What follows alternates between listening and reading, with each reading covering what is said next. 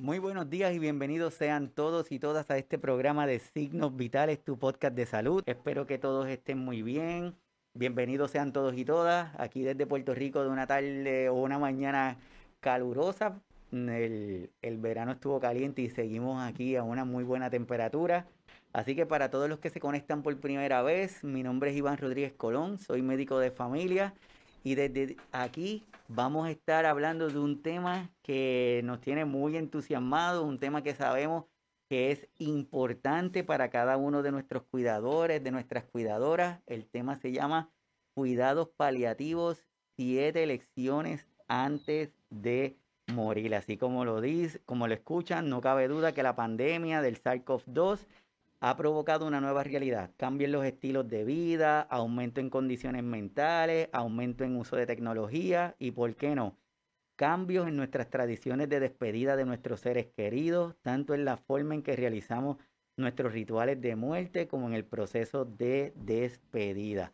Es por eso que en el día de hoy vamos a estar hablando de este tema vital. Es vital que lo tengamos y que lo desarrollemos para poder entenderlo afrontarlo y prepararnos. Pero yo no soy el que voy a estar hablando con ustedes. Hoy tengo la participación de un amigo, un nuevo colaborador que va a estar aquí con nosotros dialogando. Él es psicólogo, pero más adelante voy a estar hablando. Aquí les presento al psicólogo Daniel. Doctor, ¿todo bien? ¿Qué tal? ¿Cómo estás, Iván? Muy buenos días y un saludo muy especial para ti y para tu audiencia. El doctor Daniel Yamit Domínguez es psicólogo, tiene un grado de magíster en, en salud pública y desarrollo social de la Universidad Nacional de Colombia, tiene una experiencia en administración hospitalaria, es consultor en cuidados paliativos y humanización en la salud. Así que con el doctor vamos a estar hoy aquí de show. La primera pregunta, ¿qué ha significado para ti esta pandemia y cómo ha cambiado esta tarea de cuidar según tu perspectiva, Daniel? Bueno, para mí esta pandemia ha significado en principio eh, una oportunidad de aprendizaje, una oportunidad de redescubrimiento de sí mismo, pero también una oportunidad de redescubrir la importancia del otro, ¿no? Y, e inmediatamente ahí nos sumergimos en el universo del cuidado. El otro, sin lugar a duda, nos permite entrar al mundo construirnos, construirnos con Él, pero también ayudar a construirlo. Eh, y por tanto, aunque no somos imprescindibles, por supuesto, nadie es imprescindible, pero somos realmente importantes para que nuestra vida tenga un propósito.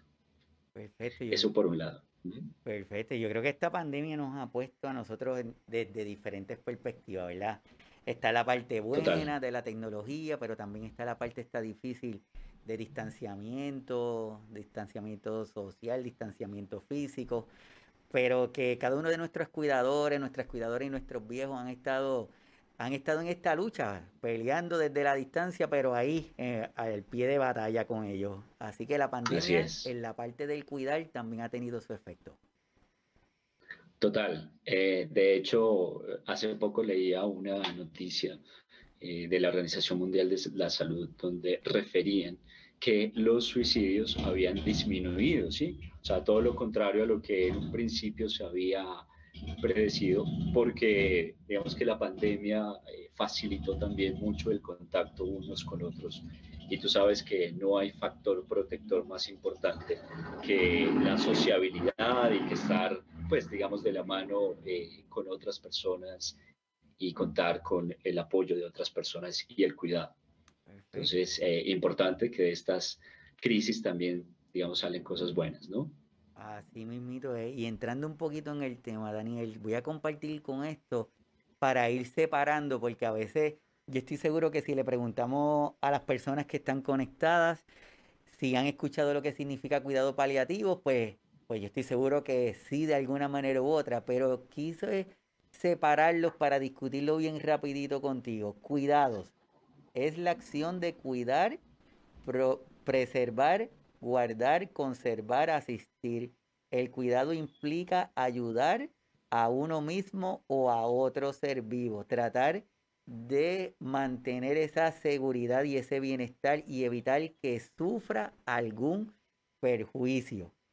Cuidado. Paliativos es un adjetivo que se emplea para nombrar aquello que aminora, alivia o amortigua los efectos de algo, pero que no se puede eliminar. Me pareció curioso o bueno comenzar a separar cuidados paliativos porque siempre lo miramos puntito, cuidados paliativos, pero al separarlo es, es una, son dos palabras poderosas unidas que implican muchas cosas. ¿Qué nos tienes que contar?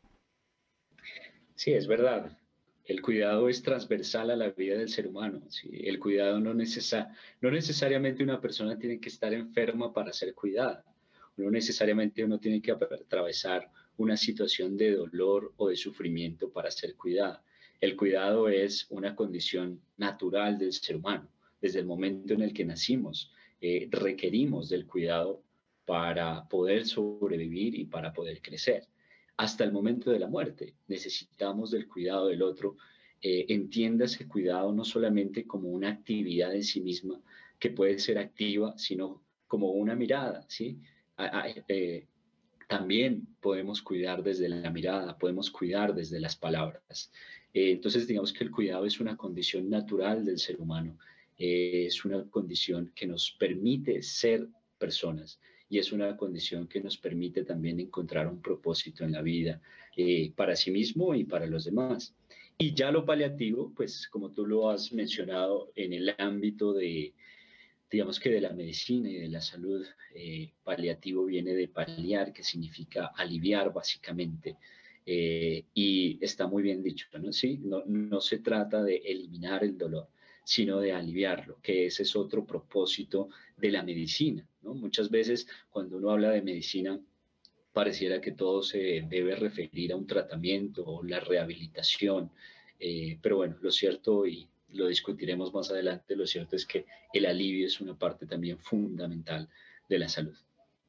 Así mismo es, y hablando de los cuidados paliativos, es importante las definiciones como estamos hablando en este momento y por eso comparto esta definición o más bien un dato de la Organización Panamericana de la Salud en donde nos está diciendo que actualmente menos de un 10% de las personas que requieren cuidados paliativos en el continuo de la atención en el mundo lo reciben. Y los que lo reciben de lo reciben. Y apenas un 7% lo recibe en Latinoamérica, Daniel. Es, un, es una estadística que uno no esperaría. Uno esperaría que fuera un número bien grande, porque si dentro de cuidados paliativos la intención es aliviar, mejorar, acompañar, paliar algunos de los síntomas, pues tú esperarías que todas las personas tuvieran este cuidado, este servicio en algún momento de nuestra vida, pero tal vez es que esa palabra de cuidados paliativos está enmascarada o tiene muchos tabú o tiene muchas historias y hace que el acceso a ella esté un poquito limitada, como voy a compartir contigo. Hoy día estamos, esto de la tecnología, todo el tiempo estamos buscando información, ¿verdad?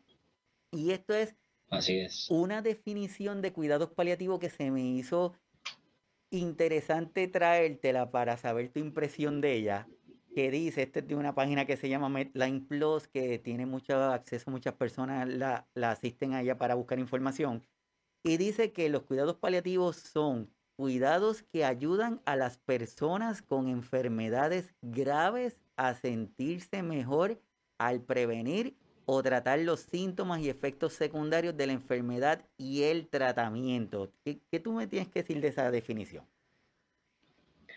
Bueno, la definición no está eh, equivocada, pero tampoco está completamente acertada. Sí, creo que se queda un poco limitada a la enfermedad grave, en principio, eh, y a los síntomas eh, físicos, sobre todo, y como dice, efectos secundarios de la enfermedad y el tratamiento. Lo cierto es que los cuidados paliativos involucran, en principio, por supuesto, un tratamiento eh, y alivio de los síntomas alrededor de las enfermedades, eh, que no necesariamente tienen que estar en una fase terminal, como normalmente lo suelen expresar o a veces las personas lo entienden de esa manera. Eh, y por otro lado, no solamente se remite a la atención estrictamente del paciente en sí mismo, sino que también involucra el cuidado del entorno social, del apoyo, de la red de apoyo del paciente, eh, especialmente incluso no solamente del cuidador, sino también de la familia, porque visto desde una perspectiva sistémica, la atención del paciente va mucho más allá de su propia enfermedad, mucho más allá de su cuidador y mucho más allá de su entorno inmediato. Hay muchas variables que involucran, ¿sí? que involucran el cuidado y que van a determinar ese bienestar o esa calidad de vida de las personas que atraviesan una enfermedad eh, grave o una enfermedad que requiera de este tratamiento. Hay otra, digamos que hay otra ítem que es importante o dimensión tocar en el momento de los cuidados paliativos y es la atención del dolor, por supuesto, es uno de los eh, objetivos, ¿sí? Aliviarlo, el dolor físico, pero también hay un dolor eh, total que muchas veces se le ha decidido llamar como dolor total, y es el sufrimiento o el padecimiento alrededor de la enfermedad y de la situación que están atravesando. Y esa, eh, ese dolor total o ese padecimiento pues involucra dimensiones no solamente orgánicas, sino dimensiones también físicas, psicológicas, sociales y espirituales. Perfecto, así que eso que me dices va más a la par de esta otra definición que la comparto para poder compararla, y esta es de la Organización Panamericana de la Salud, en donde dice que cuidados paliativos tienen como objetivo mejorar la calidad de vida de los pacientes y sus familias, que es lo que nos está diciendo el doctor Daniel, que enfrentan enfermedades graves mediante la prevención y alivio de sufrimiento mediante la identificación temprana y la evaluación y tratamiento impecables del dolor y otros problemas físicos, psicosociales y espirituales.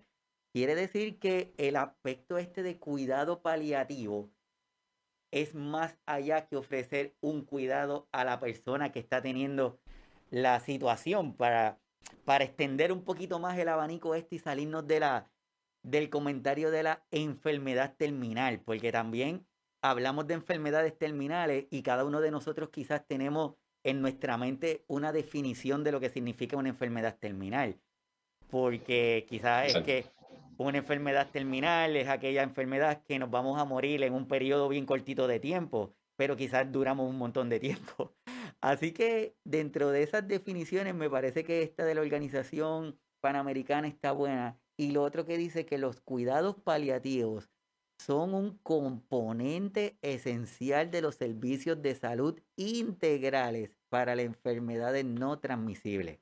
En el 2014, la primera resolución mundial sobre cuidados paliativos, nos da el numerito de la resolución. Lo que quiere llevar a lo último es que un énfasis en la atención primaria de salud, la comunidad y atención domiciliaria. Esa definición de cuidados paliativos, Daniel. Me encanta, es, es, un poco más integral, ¿no? Por supuesto. Eh, mira que tú decías algo muy interesante y es, a veces uno solo piensa que el cuidado paliativo es para las enfermedades terminales, lo cierto es que todos los seres humanos somos terminales, ¿sí? En algún momento nos vamos a morir, nadie es inmortal, eh, esa es la naturaleza humana y desde el momento en que nacemos empezamos a morir. Eh, lo interesante de vivir, ¿sí? Es justamente lo que se nos otorga el presente y lo que podamos dejar huella como huella en los demás y en la vida misma. Yo creo que cuando, y, me parece que un muy buen ejemplo de, de hablar sobre los cuidados paliativos es, por un lado, tenemos las enfermedades como el cáncer, ¿sí? que son un poco más predictivas en términos de mortalidad. Pero aún así, yo siempre he dicho, nadie tiene la última palabra. ¿sí? Eh, discrepo mucho y, afortunadamente he tenido la oportunidad de trabajar eh, con muchos pacientes en estos estados, pero justamente la experiencia me ha demostrado que no es cierto que esté en las manos del médico decir tienes tres meses de vida. ¿sí? Eh, esa palabra, digamos que esa determinación, eh, la misma, el mismo curso de la enfermedad lo irá determinando Pero esa eh, realmente, aunque pareciera ser esa la gran pregunta, porque muchas veces los cuidadores y el mismo paciente te hacen esa pregunta, doctor, ¿cuánto le queda?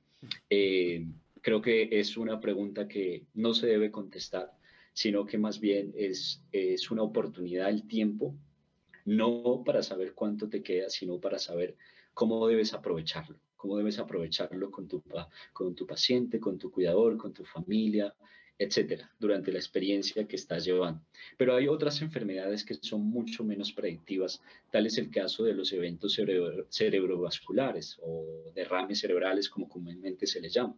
Cuando ocurren estas enfermedades y, alcanzan un nivel alto de, secuelas, eh, las personas también requieren de cuidados paliativos, ¿sí? Eh, justamente porque eh, están en un estado donde requieren de la atención de sus síntomas, del dolor y del sufrimiento que se va tejiendo alrededor del paciente.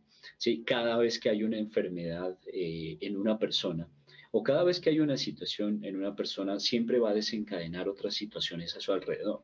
Esas situaciones también hay que atenderlas.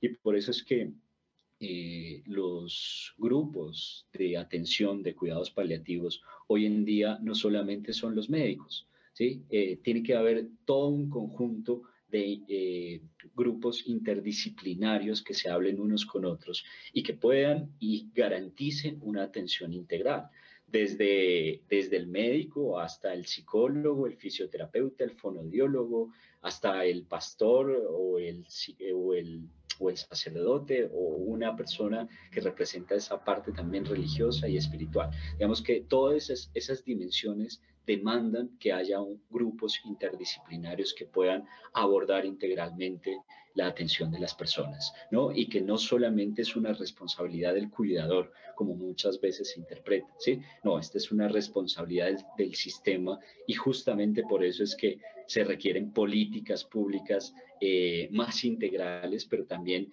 que se pongan en marcha, ¿no? no que se queden en el papel. Completamente de acuerdo contigo. Hoy día eh, la atención médica ha ido evolucionando y aquellas personas que tienden a querer tener el protagonismo dentro de un cuidado médico, el mismo sistema los va a ir sacando porque necesitamos integrar. Hoy día se sabe que es tan importante una alimentación balanceada, que necesitamos la parte del nutricionista, necesitamos el psicólogo, necesitamos todo el mundo que nos ayuden a integrar para ese beneficio de salud de cada uno de nuestros pacientes. Y de ahí voy, puede ser que esté la pregunta, ok, ya sabemos que el cuidado paliativo lo que es, es un cuidado un poquito más especializado que no se limita no se limita a un área solamente de ese cuidado de la persona, sino que es algo más integral en donde está la familia envuelta. Y pero ¿en dónde se recibe ese cuidado? Yo tengo que estar en un sitio en particular, yo tengo que estar en un hospital, tengo que estar en una casa en donde yo puedo recibir ese cuidado de salud.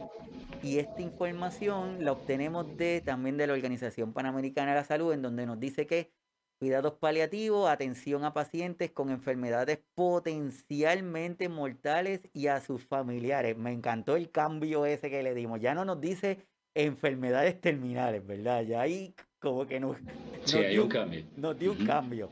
Pueden presentarse, prestarse en casa, en centros de salud, en hospitales y en centros para enfermos terminales. Mejoran la calidad de vida, pueden ser prestados por muchos tipos de profesionales sanitarios y voluntarios, alivian el sufrimiento las tres esferas, físico, psicosocial y espiritual. Ahí estamos integrando. Son beneficiosos para, las, para los sistemas de salud porque reduce las hospitalizaciones innecesarias. ¿Qué crees de ese arbolito de cuidados paliativos, Daniel? Sí, es una buena aproximación del objetivo de los cuidados paliativos, ¿no? La, atención, o más bien, los sistemas de salud de cada país, y voy a hablar de sistemas de salud porque realmente ahí arranca eh, la garantía de que estos servicios se puedan prestar. Los sistemas de salud tienen que ser lo suficientemente flexibles y capaces de darle la oportunidad a las personas de poder elegir en donde quieren recibir sus cuidados paliativos. Hay personas que lo prefieren en la casa, hay personas que lo prefieren en el hospital o en un lugar especial, llámese eh, centro de cuidados paliativos o una unidad o un hospice, como se le conoce en otros lugares. Em, entonces, digamos que todas estas opciones tienen que estar abiertas y también pueden ser mixtas en función de las necesidades de los pacientes. Y aquí vamos adentrándonos en un tema muy eh, interesante y es la singularidad con la cual cada persona vivencia su situación. Y esto demanda, por supuesto, que también los tratamientos y los abordajes en cuidado paliativo sean personalizados. ¿Sí? Porque, ah, no, eh, muchas veces se interpreta, todos tienen cáncer, todos tienen la están en la misma fase de la enfermedad, todos tienen que recibir el mismo trato y tratamiento, eh, y digamos que finalmente se, es un reduccionismo y a la vez una generalización de las cosas que eh, termina deshumanizando la atención de las personas y deshumanizando esa última etapa que también es importante y que las personas lo expresan, ¿no? O sea, de los momentos más importantes de la vida del ser humano es cuando uno nace, pero también cuando uno muere.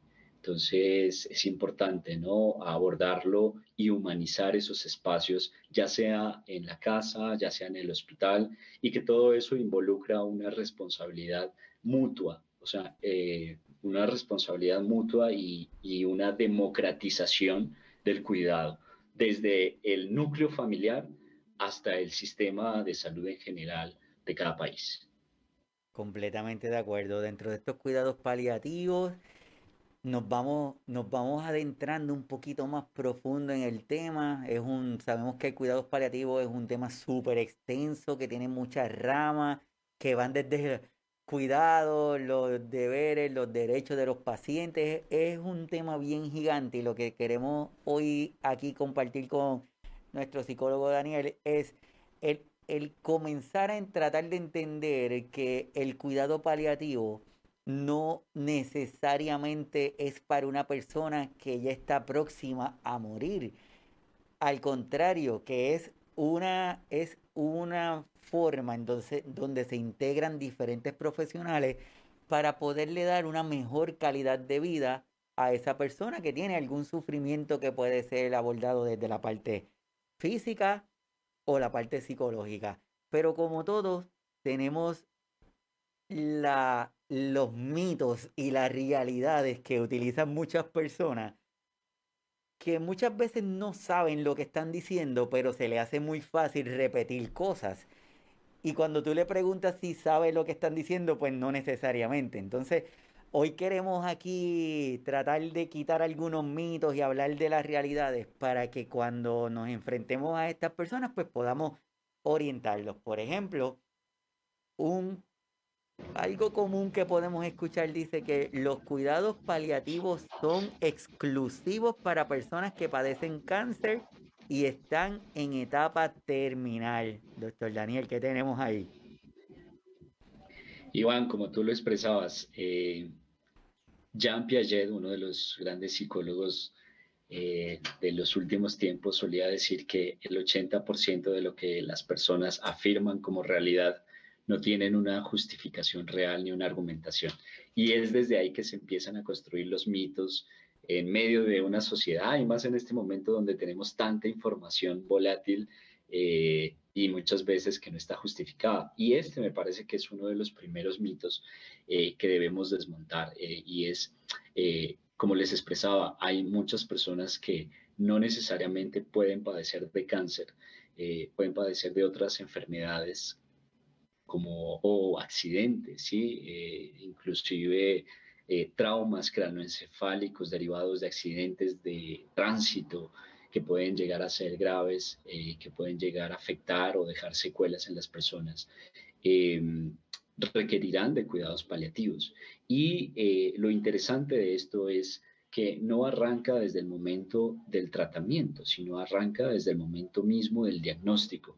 Inmediatamente una persona es diagnosticada con una enfermedad que requiera una atención compleja y mayor eh, y un abordaje integral. Desde ese momento eh, se arranca con los cuidados paliativos, ¿no?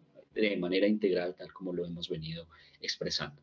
Perfecto. El otro momento que escuchamos es estos cuidados únicamente alivian el dolor físico. Bueno, otro mito interesante de desmontar, o sea, alivian el dolor físico, pero no es lo único. También se trata de aliviar el dolor espiritual, el dolor psicológico y el dolor social, eh, yo le llamo social al, dolor de la familia, al dolor del cuidador, e incluso hay un dolor muy latente que es el dolor del profesional mismo que está atendiendo al paciente, porque eh, pareciera que muchas veces el profesional eh, allá no se inmuta y es una máquina, pero por supuesto uno siente y uno, y más cuando las personas cuentan con una vocación y una sensibilidad y una empatía que les permite acercarse a las necesidades de los pacientes, pues obviamente también hay que atender ese dolor. Aquí en uno de los episodios que estuvimos en el programa, estábamos conversando sobre algo que, se llama fatiga por compasión, que yo creo que, a los que nos están viendo, están escuchando luego por los podcasts, pueden acercarse a ese episodio en donde hablamos y profundizamos un poquito del tema que nos está diciendo Daniel. Otro de los mitos los cuidados paliativos se brindan hasta el último suspiro de vida de una persona. Hay dentro del cuidado paliativo es importantísimo atender el duelo, pero el duelo se puede de alguna manera dividir en tres fases. Un duelo anticipado, es decir, antes de que la pérdida en sí misma suceda porque es que desde el momento en el que a ti te dicen, mira, tienes cáncer o estás con esta enfermedad o requieres de estos cuidados, eh, la persona experimenta una pérdida, puede ser mínima o muy grande, pero experimenta una pérdida. Incluso el hecho de que una persona deje de hablar o deje de mover, eh, digamos que las piernas o los brazos de la misma manera, ya es una pérdida. Entonces, eh, hay un duelo anticipado que se debe ir trabajando en conjunto con el paciente y con la familia. Hay un duelo que se trabaja ya en el momento mismo de eh, la muerte de las personas, pero también después de eso eh, es importante seguir trabajando ese duelo para que las personas no caigan en una situación patológica y desesperante y puedan gestionar su dolor y su sufrimiento de esa pérdida de tal forma que honren ¿sí? la ausencia de los otros y puedan también continuar su vida eh, de manera normal.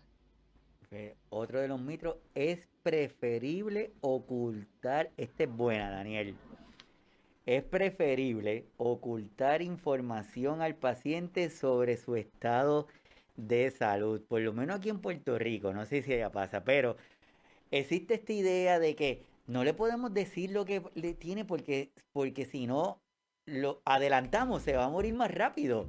Es mejor, es mejor quedarnos calladitos y que, pues nada, que no sepa.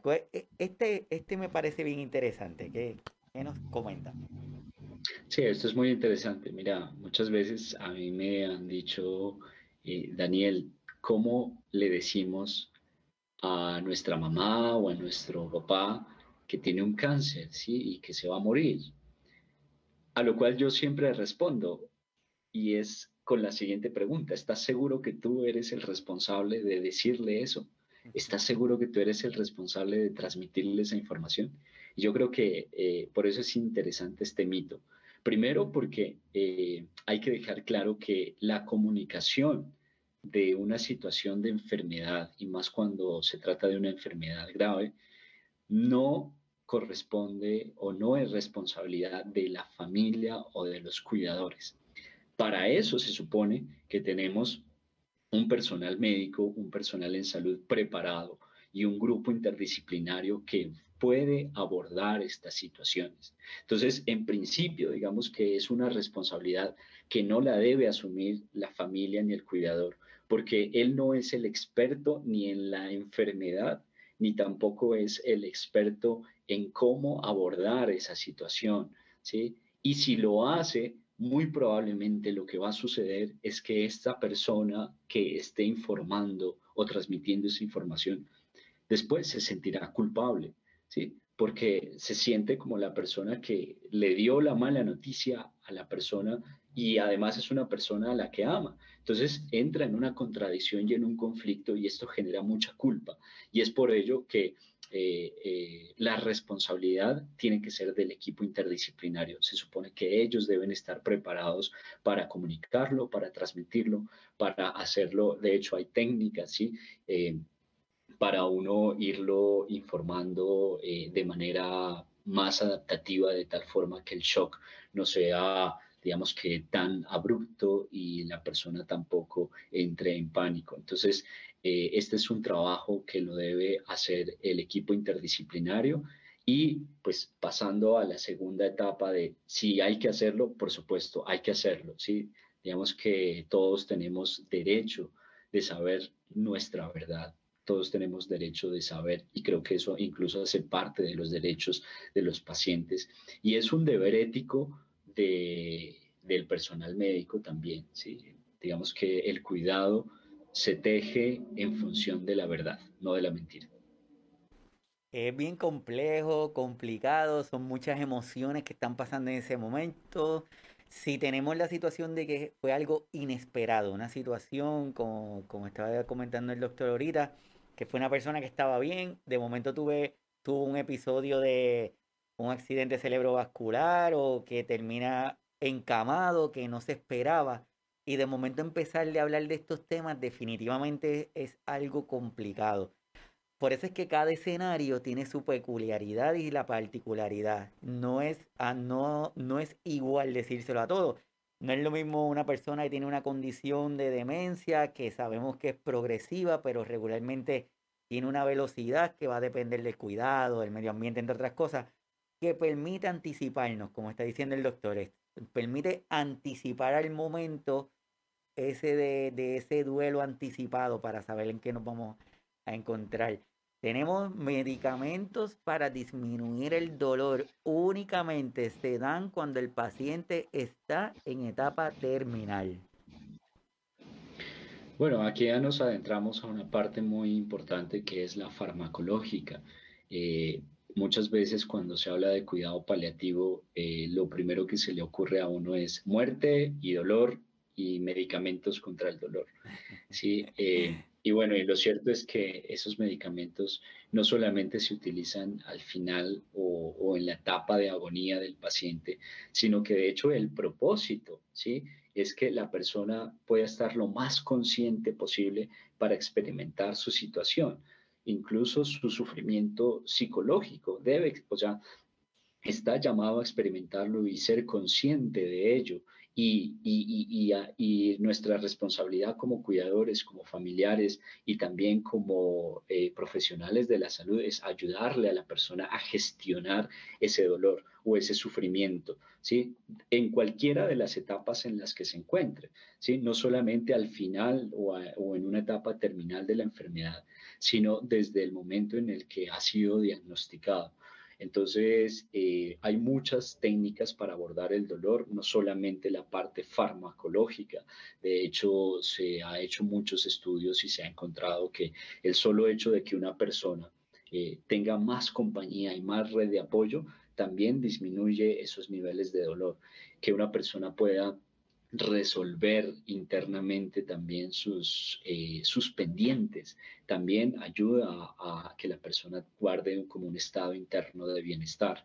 Y por supuesto que en el momento en el que se requiera de una intervención farmacológica, se lo haga, se lo pueda titular, pero para esto tiene que hacerlo, digamos que una persona experta en, en, la titulación de medicamentos para el dolor.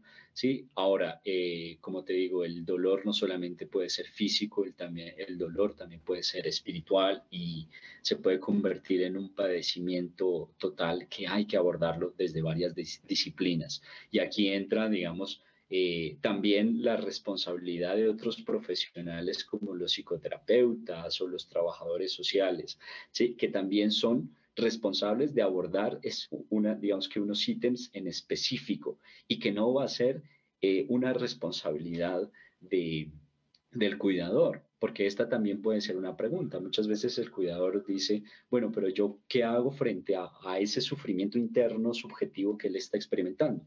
No, tú no tienes que hacer nada, tú tienes que sencillamente estar con él, saber estar con él, ¿sí? Para eso hay profesionales, entonces no te cargues con toda la responsabilidad, busca ayuda, para eso hay un grupo interdisciplinario que te puede ayudar. Sí, eso es lo que estás diciendo, porque muchas veces nuestros cuidadores y nuestras cuidadoras tienen la idea de que todo lo tienen que resolver. Porque, eh, no, es que le tengo que hacer la comida, tengo que prepararle, tengo que buscarle la ropa, tengo que hacerlo, tengo que... Entonces de momento tú le preguntas, pero ¿y por qué lo tienes que hacer?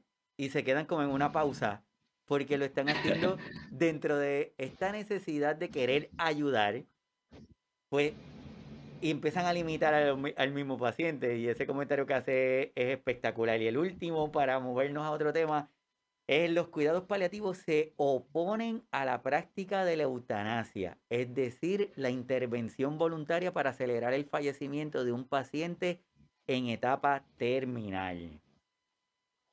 Bueno, este es un tema muy eh, delicado, pero hay que hablarlo. No sé cómo esté la situación en Puerto Rico, pero en Colombia ya tenemos una legislación desde el 2015 eh, o 2016 eh, que pues digamos de alguna manera le abrió la puerta a todo el tema de la eutanasia y de esta práctica eh, siempre y cuando se cumplan unas condiciones.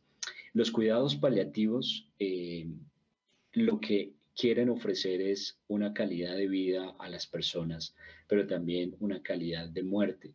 ¿Sí? Eh, de hecho, al final, al final, digamos, o en la etapa agónica, en este caso si estamos hablando de la etapa terminal o agónica del paciente, eh, hay una práctica también muy poco conocida que se llama sedación paliativa o pseudoanalgesia, y es una práctica médica eh, donde el propósito es disminuir al máximo el dolor y el disconfort de la persona pero la probabilidad de que la persona fallezca es, o, muera es muy alta, sin que ese sea el objetivo directo, a diferencia de la eutanasia, donde eh, el objetivo directamente es eliminar el dolor completamente, pero también eliminar la vida del paciente. Entonces, eh, hay, de hecho, hay mucho desconocimiento frente a eso te lo digo particularmente en mi práctica clínica y en conjunto con, pues con colegas médicos con quienes he podido trabajar. Muchas personas han llegado incluso con demandas contra el Estado, con tutelas contra el Estado solicitando la eutanasia, eh, que nadie, digamos, la quería hacer. Pero cuando llegaron a nuestro equipo se dieron cuenta que habían otras formas de abordar el dolor, incluso de abordar la muerte. Y particularmente te lo digo, eh, se, ha podido abordar no desde la eutanasia explícitamente, sino desde la sedación paliativa. Por supuesto, ahí hay muchos debates, incluso más filosóficos que, clínicos, porque las intenciones son, digamos que, diferentes, eh, pero también es una forma de permitirle a la persona eh, dar por concluida su vida de manera digna. ¿sí? Y creo que esto es algo que la gente desconoce demasiado. Eh, y que se ahorrarían muchos dolores de cabeza si pudieran eh, tener más conocimiento de esto y, si los médicos también eh, lo estudiaran y lo practicaran, ¿sí? Porque de hecho en la misma comunidad médica hay mucho desconocimiento de estas prácticas. Entonces, realmente una persona que tenga un abordaje impecable, como lo decías tú al inicio, en cuidados paliativos, muy difícilmente solicitará directamente la eutanasia. ¿sí? Y, porque se supone que si tú estás dando un cuidado paliativo integral, eh, pues estás aliviando eh, todos los síntomas, tanto físicos como psicológicos y psicosociales alrededor de la que está sucediendo. Y si en el caso, digamos, extremo, donde el dolor se vuelva refractario, ¿sí? es decir, que ya se agotaron todas las posibilidades, hay esta práctica que se llama sedación paliativa.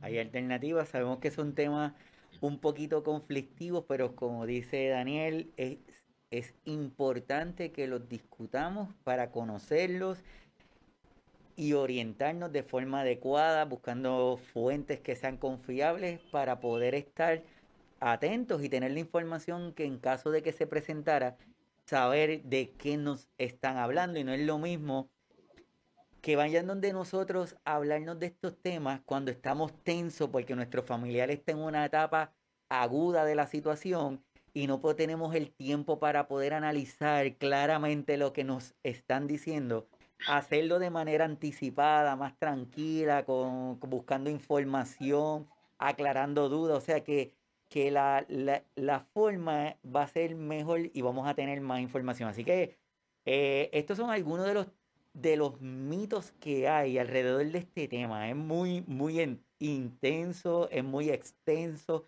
pero lo queríamos traer para comenzar esa inquietud en cada uno de ustedes para que busquen esa información, para que se muevan y, y lo busquen. Están viendo que estamos colocando esa partecita que dice suscríbete y está ese cuadrito que están notando ahí. Eso es para que se suscriban al canal de YouTube de Signos Vitales. Si se acercan, si acercan su teléfono con la cámara, los va a llevar directamente al canal para que les dé y se suscriban.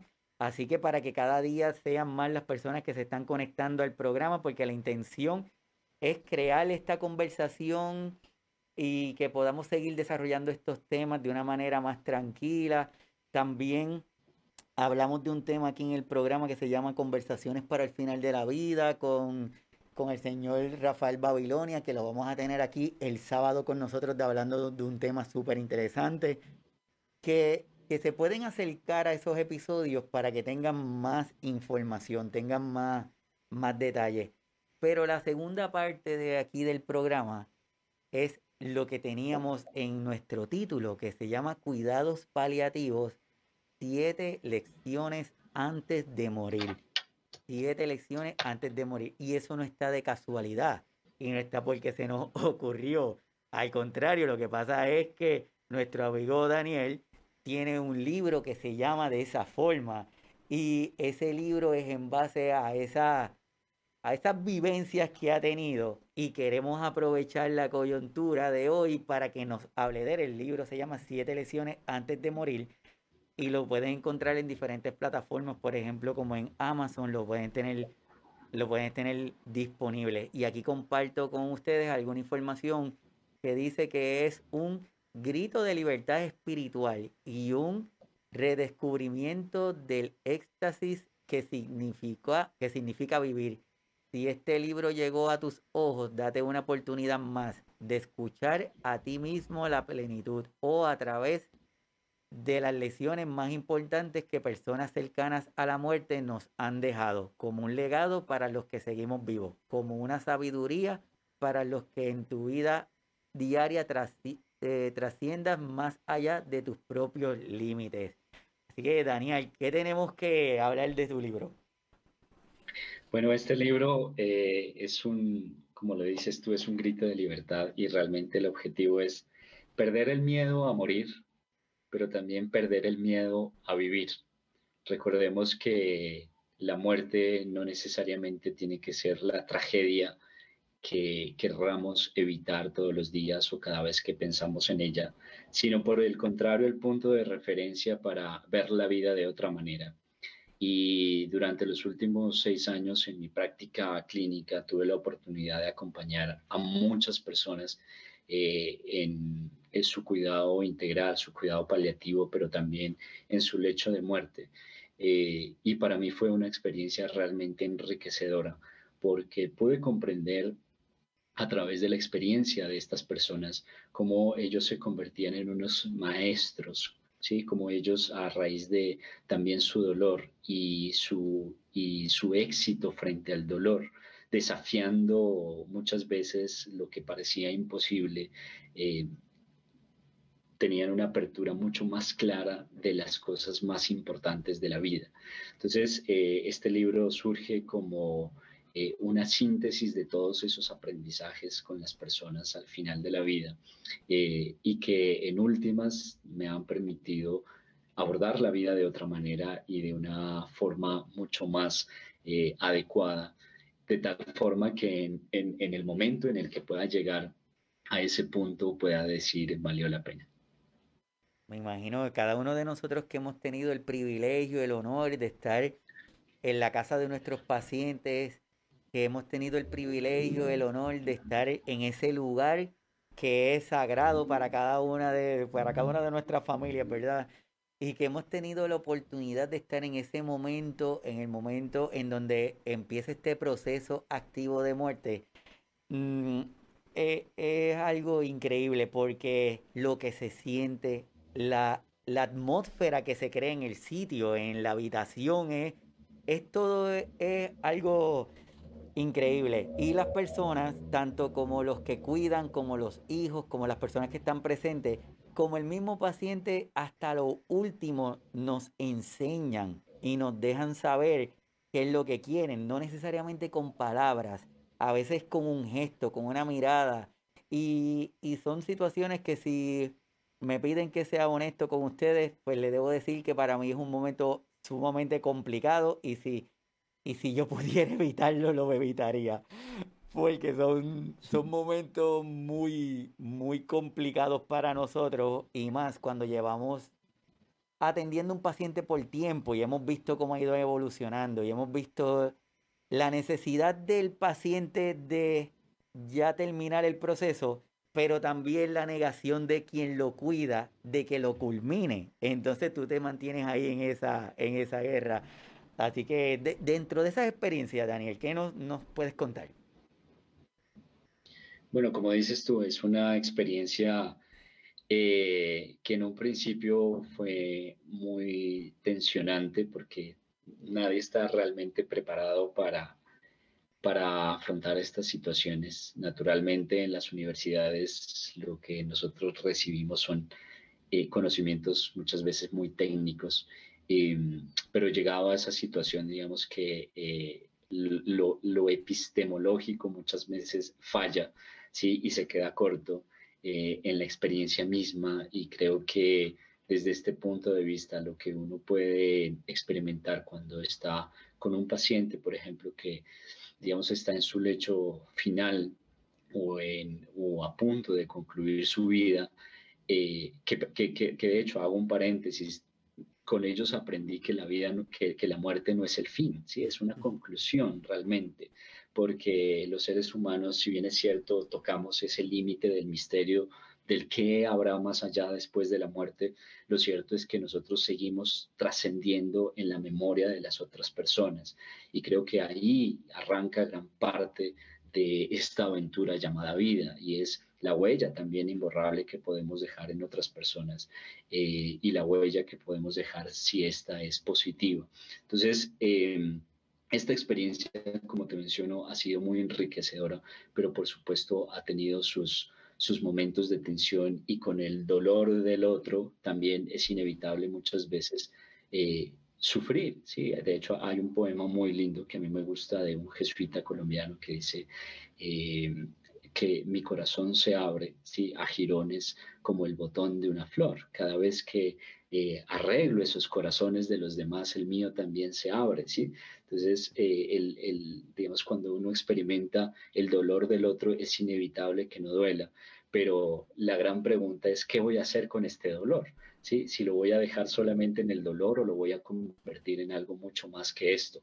Y bueno, digamos que eh, mucho de ese dolor se convirtió en el apoyo para otras personas, eh, se convirtió en, lecciones de vida y por supuesto se convirtió en una memoria y en una huella imborrable que, que ellos, particularmente mis pacientes, dejaron en mí y que con seguridad yo también lo dejé en ellos.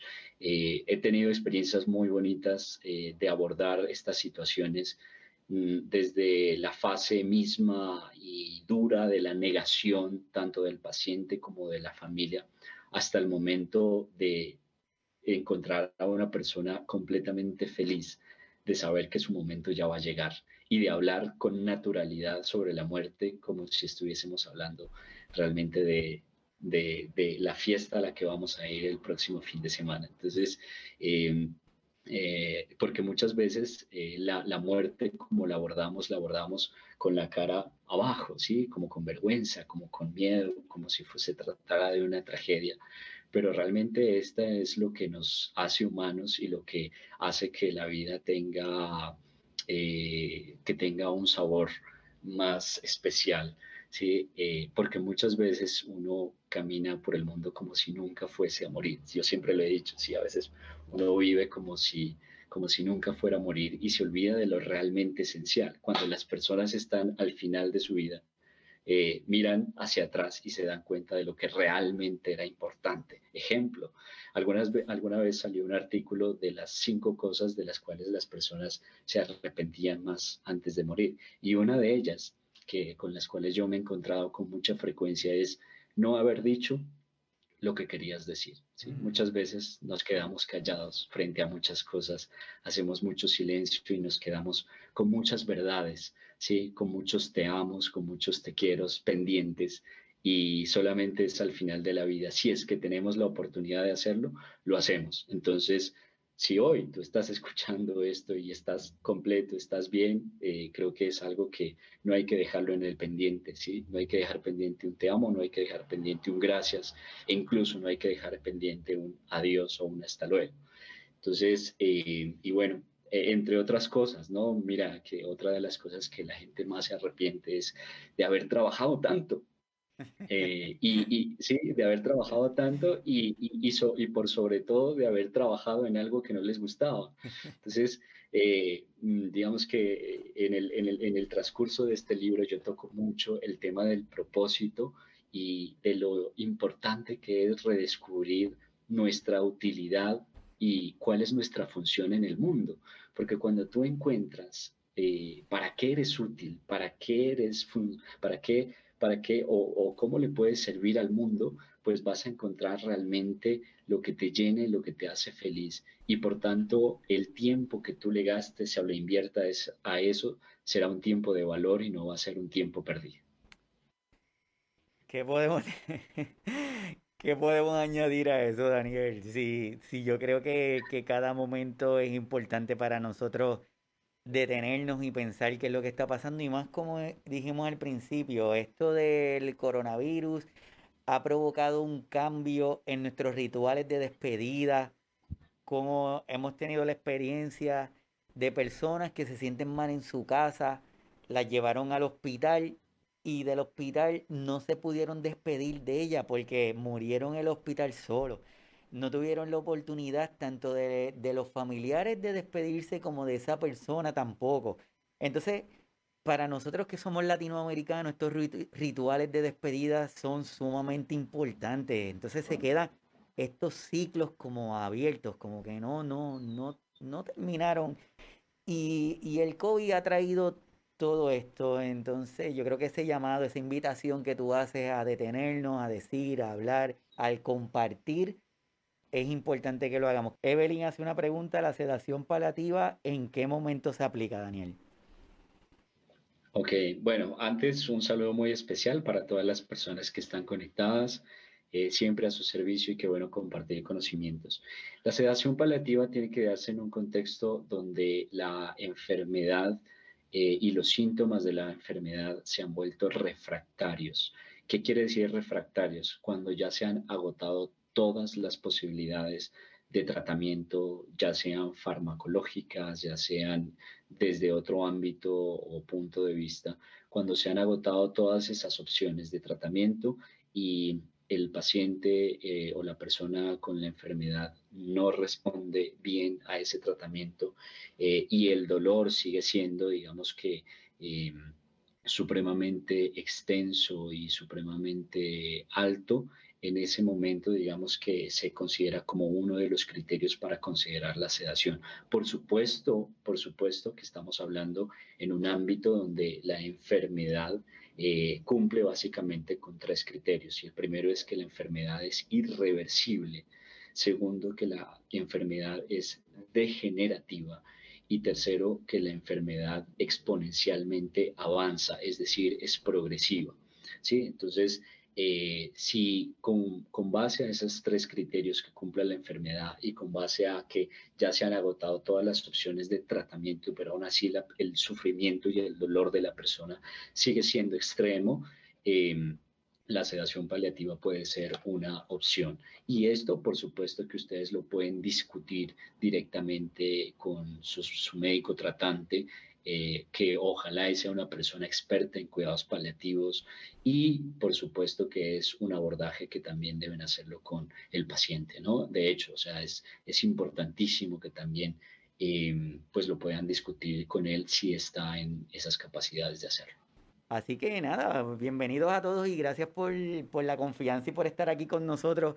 Que la intención es esa, la intención es abrir este abanico de posibilidades y que no perdamos de perspectiva la importancia de nuestros cuidadores. Y esa es la intención, porque muchas veces nuestros cuidadores y cuidadoras están bajo tanto estrés que cuando empiezan a ocurrir algunos cambios en el paciente, no los quieren ver.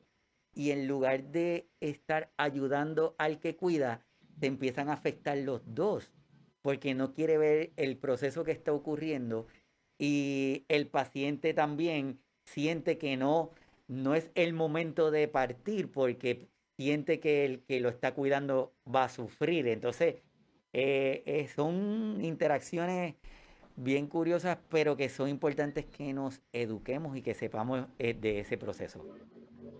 Exacto, sí, es una dinámica muy interesante y mira, yo quisiera decirle a los cuidadores, em, si llegado el momento, después del cuidado, tú te has enfermado, es importante reevaluar eso eh, y democratizar el cuidado con el resto de la red de apoyo que tienes a tu lado. ¿Por qué?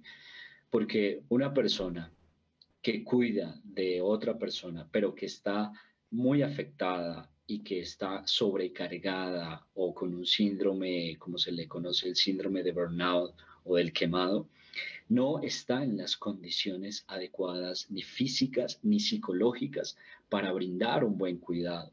Y por supuesto, digamos que eh, los, cuidadores siempre tienen o tenemos la mejor intención de hacerlo, pero cuando uno está sobrecargado, no está en las condiciones eh, físicas, psicológicas y espirituales para brindar un cuidado adecuado, y recuerden que las emociones siempre son contagiosas y por tanto es inevitable que ese estrés que, caiga, que carga el cuidador lo contagie también al paciente. Entonces, yo siempre les digo a los cuidadores, mira, tienes que darte un descanso, tenemos que hablar con el resto de tu familia, tenemos que democratizar mejor esto, tenemos que eh, democratizar las responsabilidades, porque si tú te cargas de todo, no vas a estar en las facultades suficientes para dar un cuidado eh, humanizado y un cuidado de tal forma que la persona se sienta bien, ¿sí? Entonces, eh, es muy importante, primero, educar al cuidador y crear espacios de, formación al cuidador, no necesariamente porque el cuidador vaya a reemplazar las tareas del técnico o del profesional,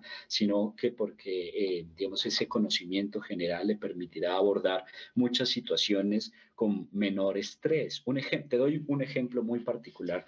Tenía alguna vez un paciente ventilado con traqueostomía, ¿sí? Eh, y cuando llegó la primera vez el terapeuta respiratorio a hacerle, digamos que la succión y hacerle su terapia, eh, el cuidador entró muy asustado y le agarró, e incluso, eh, digamos que tuvo una reacción violenta contra el profesional porque pensaba que le estaba haciendo daño, ¿sí? Mm. Entonces, digamos que en situaciones como estas, el cuidador tiene que también ser formado, como te digo, no para hacerlo, eh, sino para que conozca el contexto de la situación en la que está eh, viviendo y de las cosas que están pasando y el estrés se disminuye, porque hay muchas cosas que al cuidador y al mismo paciente le producen estrés, pero por desconocimiento y ese desconocimiento genera mucho miedo.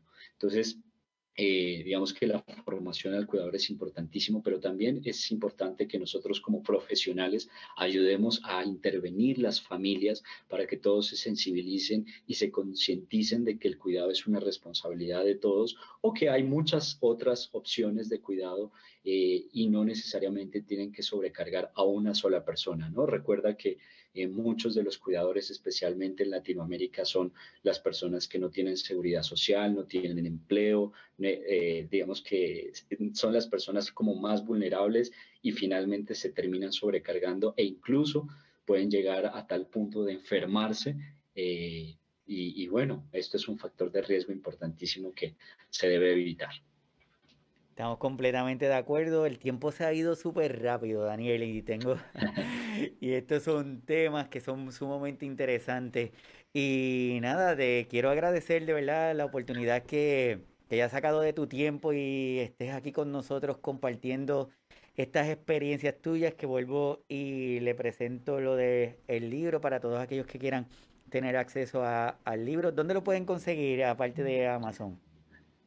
Eh, bueno, lo pueden conseguir por, por, este momento, lo pueden conseguir en Amazon y lo compran por Amazon, ya sea en, en un ebook o también impreso y les llega a cualquier parte del mundo donde ustedes se encuentren. Está en Google Books, en Amazon, en algunas librerías eh, también que tienen conexión con Amazon. Perfecto, perfecto. Así que agradecido a todos los que se conectaron, agradecido de, de doctor Daniel que está aquí con nosotros que quiso y aceptó la invitación y espero que, se repita para continuar hablando de estos temas que son de interés tanto para nuestros cuidadores, para nuestras cuidadoras y para cada una de las personas eh, de forma general, porque son temas que son importantes que lo hagamos. Le comparto aquí también, esto, esta es la conversación es para el final de la vida, el episodio lo pueden conseguir en el, en el canal de YouTube de Signos Vitales y también está aquí en, la página de Facebook. Lo, discutimos con el doctor, con el señor Rafael Babilonia, que va a estar el sábado con nosotros. Así que a modo de resumen, Daniel, para que la, cerrando este episodio, ¿qué le podemos contar a nuestros cuidadores? Yo les agradezco en nombre de, de la vida misma, sí, a todos los cuidadores, porque el cuidado creo que es uno de los actos de amor más, eh, digamos que más importantes de, la vida de un ser humano. Yo siempre les digo a las personas en el hospital, eh, en la enfermedad y en la cárcel realmente se ve o se, uno se da cuenta de con qué personas uno cuenta, ¿sí? Porque decirte amo es muy fácil, pero cuando uno pierde funcionalidad y pareciera que uno ya no sirve para mucho, entre comillas, pero aún así te siguen amando eh, con lo que eres, con lo que puedes hacer, con lo que no puedes hacer. Eh, creo que esa es una expresión muy grande del amor. Entonces, eh, a todos los cuidadores, felicitaciones por lo que están haciendo. Por favor, no se sobrecarguen, porque digamos que parte del amor es que ustedes también estén bien. Y como lo decíamos, el, todos los pacientes eh, parte de su felicidad, no solamente su propio bienestar, muchas veces es el bienestar de quien le está cuidando. Entonces, si tú quieres transmitir amor, alegría, compasión, tranquilidad, empatía a tu paciente, es importante que tú también bien. Y es por ello que tienes que hacer un pare y reevaluar qué es lo que está sucediendo y cómo seguirlo abordando en adelante. Perfecto, así que esperamos haber logrado la misión de educar mientras despertamos la inquietud en cada uno de ustedes que nos están viendo, esta necesidad de continuar buscando información, de, de informarse de forma adecuada de estos temas que son vitales para la vida, no es para un momento en particular, sino son temas que debemos estarlo discutiendo. Agradecido de manera significativa con el amigo Daniel Yamid Domínguez Valenzuela desde Bogotá, Colombia, como nuevo colaborador aquí del programa. Así que de verdad, ya me eh, agradecido porque hayas estado aquí. No, me gracias a ti, Iván, a tu audiencia. Un saludo y un abrazo muy grande para todas las personas de Puerto Rico y de cualquier parte del mundo que nos estén viendo.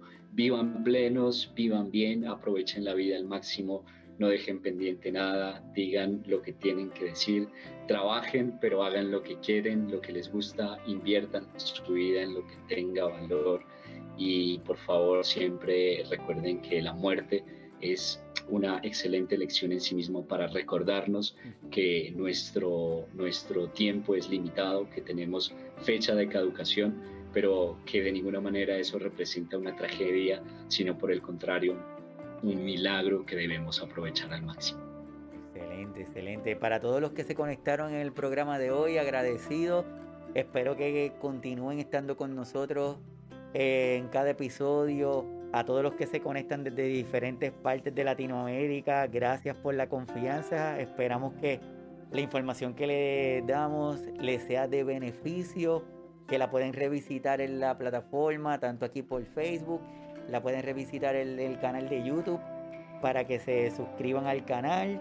También lo pueden escuchar en las diferentes plataformas de los podcasts, en donde lo subimos el video, el audio del programa para que lo puedan continuar disfrutando. Así que mi nombre es Iván Rodríguez Colón, soy médico de familia y desde aquí, desde Puerto Rico, le damos la más cordial de los agradecimientos por haber estado con nosotros. Esperamos que a Daniel siga estando con nosotros en los próximos episodios. A cada uno de ustedes que sigan bien, que se cuiden, distanciamiento, uso de mascarilla, no bajen la guardia, no importa en qué lugar se encuentren y aunque estén vacunados, sigan con las medidas de protección para ver si por lo menos detenemos este virus que no, que no nos quiere dejar. Así que nos vemos el sábado que viene con un nuevo episodio. Así que hasta pronto.